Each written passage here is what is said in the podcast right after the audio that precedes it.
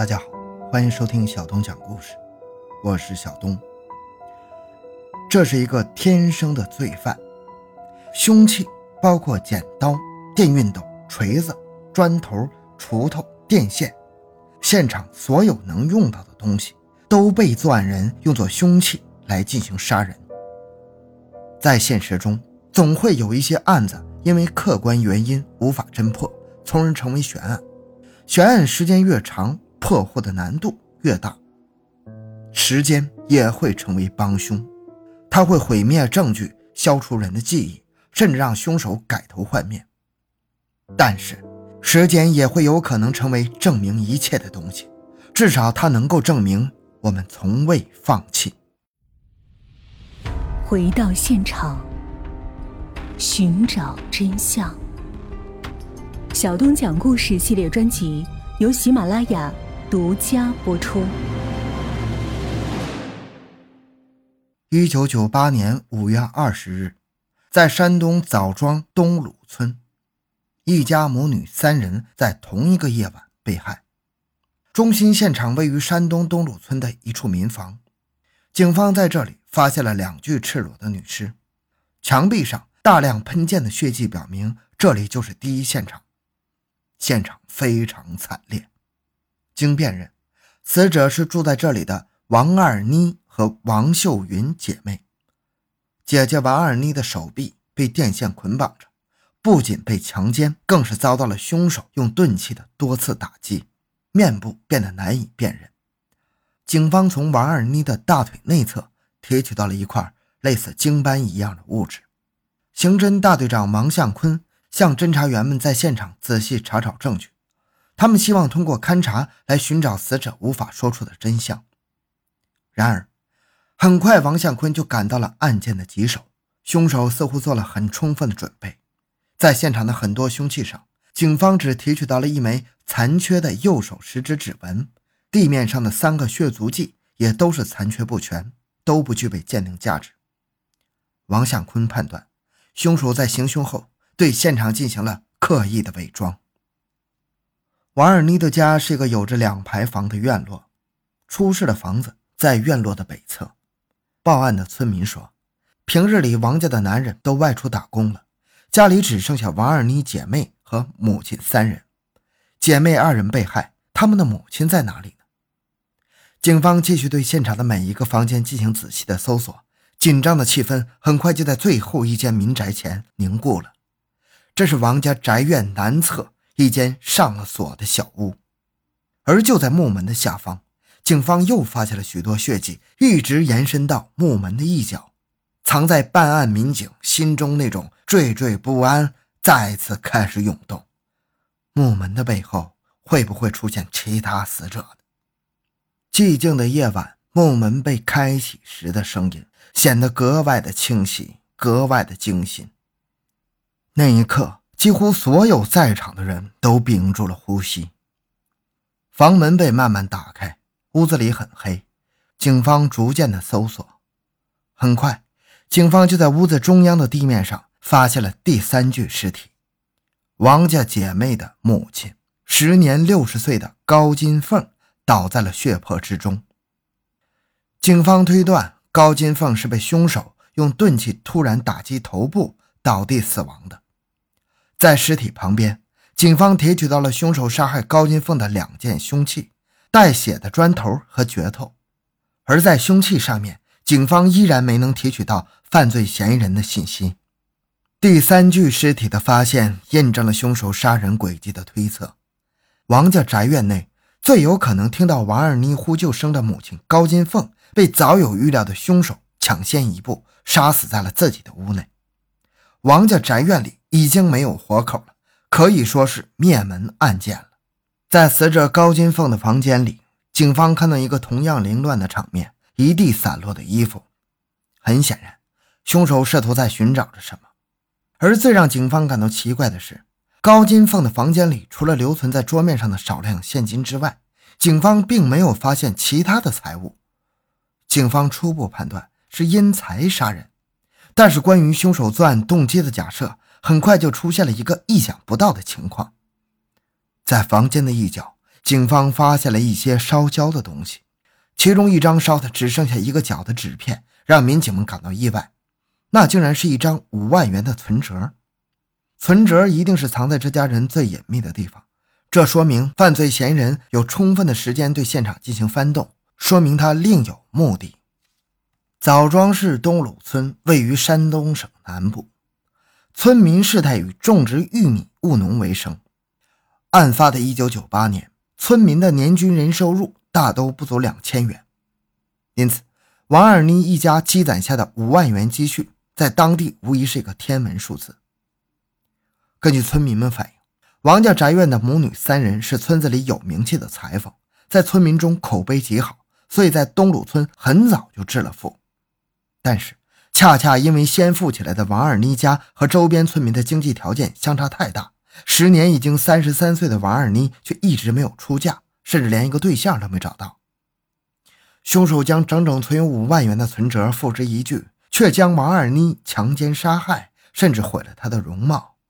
枣庄警方不得不开始相信一个匪夷所思的假设：凶手或许不是为了图财害命，而是和尚未出嫁的王二妮有着一段不为人知的爱恨情仇。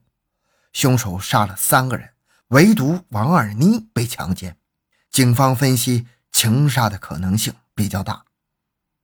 但是在当年。村里没有人知道王二妮和谁谈过恋爱，又和谁在处朋友，这给警方排查嫌疑人出了一个难题。为了迅速找出真凶，一九九八年五月二十一日，也就是案发后的第二天，民警们调来了警犬协助案件的侦破。由于凶手在作案时几乎翻遍了屋里的所有角落，所以警犬很快就有了反应。警犬在前面走，侦查员在后面跟着进行追踪。冲出王家的警犬开始狂奔，难道警犬已经发现了凶手的痕迹吗？于是荷枪实弹的民警迅速跟了上去。短短两分钟的路程，民警追到了相距出事王二妮家不过五百米的一间破败的民房跟前。房子的主人是本村的村民于三春。当时警方非常紧张，认为犯罪分子就在附近，弄不好就在这家民房里。然而，就在荷枪实弹的民警跟着警犬之后冲进这家院子的时候，却发现这户人家已经人去楼空了。警犬为什么要把民警带到一个空无一人的于三春的家里呢？就在这时，一条一路追踪而来的警犬突然又有了剧烈的反应，直接跳到了于三春的床上。床上有一条沾满血迹的男人裤子，这是于三春的还是凶手的呢？或者凶手就是于三春呢？就在这时，在房间的墙面上，民警们又有了更为重要的发现：于三春家斑驳的墙壁上被刻下了许多歪歪斜斜的文字，有的成体，有的不成体。内容是：“王二妮，我爱你，恨你，死啊，活啊，这些东西。”从墙上的字迹来看，于三春曾经和王二妮有过一段不为人知的恋情，但是王二妮在这段恋情的最后时刻。放弃了于三春，种种迹象显示，于三春是王家宅院灭门血案的重要嫌疑人。警方推断，于三春杀人之后就匆匆忙忙地从现场逃至家中，把带血的裤子扔到床上，门都没来得及关，就仓皇出逃了。于三春去了哪里呢？他会不会就是在王家宅院犯下惊天大案的真凶呢？此时的民警仍然需要一个更为有力的证据。而那条扔在于三春床上的带血的长裤，又会将案情引向何方呢？这条裤子是警犬通过嗅觉找到的，但是嗅觉不能作为破案的直接证据。当时没有 DNA 技术，只能做血型。经过反复比对，于三春家发现的裤子上的血迹和案发现场中两名女死者的血型一致，都是 B 型，而于三春的血型是 A 型。种种迹象表明。这位和死者王二妮爱恨交错的男子于三春，极有可能在杀害这三个女子之后销声匿迹了。当时没有网上追逃系统，抓起人来难度太大了。对于于三春的消失，让王向坤他们倍感棘手啊。但是他们没有想到的是，一天之后，原本已经无影无踪的嫌疑人于三春，竟然明目张胆地出现了东鲁村附近，这让警方感到非常吃惊。这于三春是怎么跑着跑着又回来了呢？警方立刻将他控制住。已经跑了一天一夜的于三春似乎没有睡过觉，表现得非常恍惚。面对警方的审讯，他很快就承认下来，自己就是本案的凶手。他的交代也和警方勘查现场发现的情况别无二致。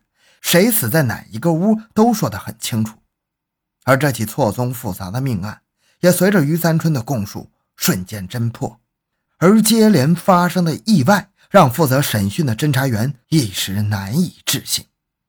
于三春家中裤子上的血迹和死者为同一血型，警犬也追踪到了他的家中。于三春和王二妮有过一段不为人知的恋情，而他又能将案发现场的情形描述得十分准确。这让很多民警松了一口气。然而，副局长吕卫东却把所有警察都叫了回来。吕卫东觉得案子没那么简单，凶手可能另外有人。村子里面庆功酒都摆好了，说这个案子凶手不是于三春，侦查员们都感到难以理解。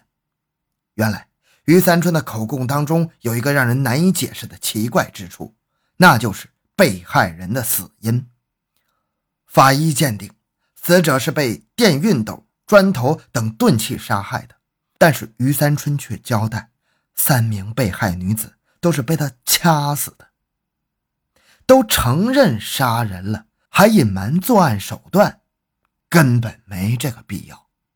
而吕卫东觉得，于三春背后还有其他人行凶的依据，还不仅仅在于于三春的口供。痕迹技术人员出身的吕卫东对案发现场有着与众不同的看法，而让吕卫东做出凶手另有其人的判断的是，恰恰就是在现场勘查之初就已经被办案民警排除在外的一个废弃信息——那枚附着在凶器上残缺的右手食指指纹。尽管这枚指纹残缺，但是可以确定它的类型和指位，因此可以排除是。于三春右手食指所留，虽然这枚凶器上残存的指纹并不具备比对凶手的条件，但是在吕卫东看来，却足以排除于三春直接动手杀人的嫌疑。原来，人的指纹虽然各不相同，但大多数分为两种，一种为鸡纹，一种为螺纹。现场那枚指纹虽然残缺不全，但是还是可以看出是一枚鸡纹，而于三春右手食指指纹却是一枚螺纹，所以说凶手是谁还不知道，至少说动手杀人的不是于三春。原本以为已经破案，等着庆功的刑警让副局长吕卫东浇了一盆冷水，可除了于三春，凶手还会是谁呢？谁会对王二妮家怀着那样无法释怀的刻骨仇恨呢？于三春招供的背后，是否还有什么不为人知的隐情呢？为了找出于三春无法言说的真相，按照规定，民警们开始复勘现场，包括命案现场和于三春家这样的关联现场。他们认为，真相或许依然掩埋在那些扑朔迷离的现场之中。在反复勘察现场之后，民警们有了一个新的发现：在于三春家一个角落里，散落着一些被撕碎的小纸条，纸条上有字，看起来像是一封信被撕碎后顺手扔在地上。这些耐人寻味的碎纸条里，究竟会透露着怎样不为人知的秘密呢？按捺住越来越急迫的心情，技术人员迅速对这些纸条进行了拼接，纸条上的内容很快还原了出来。警方证实字条是于三春的笔迹，但纸条的内容却让警方大吃一惊，这竟然是于三春的绝笔信，他不想活了。残缺的纸条上段段记录着于三春和王二妮的感情纠葛，中间不乏“我不想死，没法再见了，我亲爱的王二妮”这样极端的字眼。然而，信的最后部分。于三春却提到了一个人，武中伟。